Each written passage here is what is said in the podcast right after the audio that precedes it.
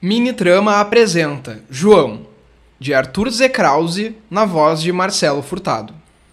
Todos os dias, durante três meses, eu acordava com o estalar da janela do escritório, uma batida seca de vidro, um chacoalhar de madeira, um som plosivo e estranho aos sons já padronizados daquela casa nova. Eles iniciaram no mesmo dia em que me mudei, e eu sabia que algo acontecia todas as manhãs para que seu ressoar tivesse início, mas nunca identificar o real motivo.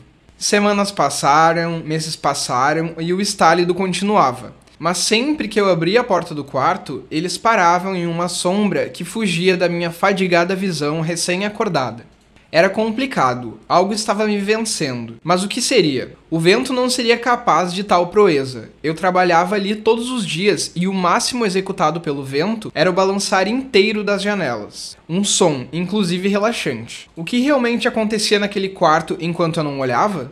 Perguntas difíceis, com respostas ainda mais complexas. Eu continuei morando naquele apartamento pelos meses seguintes e tudo se transformou. Plantas foram envasadas, quadros pregados e artes criadas. A casa transformara-se em um lar surpreendentemente amável, exceto pela invasão sonora cotidiana.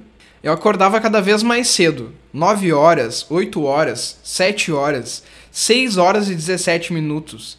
E neste tempo em que estava acordado, a janela tremia e batia incontrolavelmente. Minhas gatas não davam bola, a porta estava sempre fechada e quando elas conseguiam burlar a segurança, nada de estranho acontecia.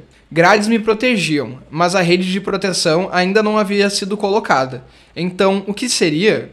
Certa manhã, logo após um banho, escutei as batidas na janela. Seria alguma notícia? Lentamente abri a porta e me deparei com um invasor. Um João de Barro estava parado sobre a grade da janela. Ele me olhava e eu olhava ele, feliz, animado por ter sido contemplado com a presença de João. Mas minha felicidade pouco durou, pois descobri que as batidas tão ouvidas era o corpo de João se chocando contra a janela. Ele queria entrar, enganado pelo reflexo das árvores no vidro. Ele se machucou, como ele estava, não sei, ele voou. Hoje sei que minha visita consiste no mais formidável pássaro, carinhosamente chamado de João quem sabe um dia nos conheceremos melhor, permitindo sua entrada enquanto nos deliciamos com biscoitos de gergelim e histórias de nossas fanfarras matinais.